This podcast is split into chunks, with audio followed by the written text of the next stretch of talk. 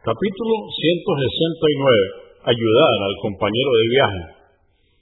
Muchos de los hadices mencionados anteriormente aluden a este capítulo, como por ejemplo, entre comillas, Alá acude en ayuda de su siervo, siempre que éste acuda en ayuda de su hermano, y cierra comillas. Abre comillas, cualquier acto de bien es caridad, cierra comillas. 969. Abu Sa'id al-Yudri, que Alá esté complacido con él, dijo, Estábamos en un viaje con el profeta, la paz de Dios con él, cuando llegó un hombre sobre su montura, girando su vista a derecha e izquierda. Dijo el mensajero de Alá, la paz de Dios con él, quien tenga una montura de más, que se la lleve a quien no tenga ninguna quien tenga provisiones de más, que se las lleve a quien no tenga ninguna.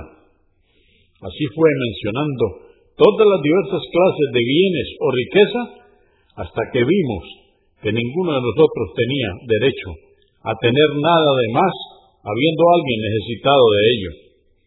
Muslim 1728, Abu Daud 1663.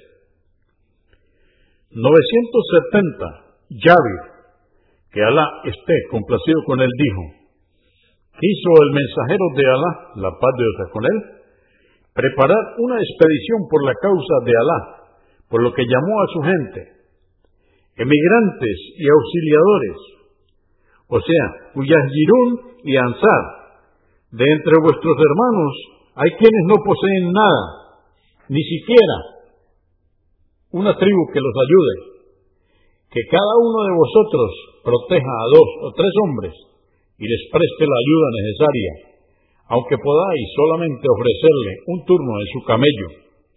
Abu Daud 2534 971 Yavir, que Alá complacido con él, dijo, durante los viajes el profeta, la paz de Dios con él, solía retrasarse en su marcha para acudir en ayuda de los más débiles y rezagados, haciéndoles subir en su montura y pidiendo a Alá por ellos.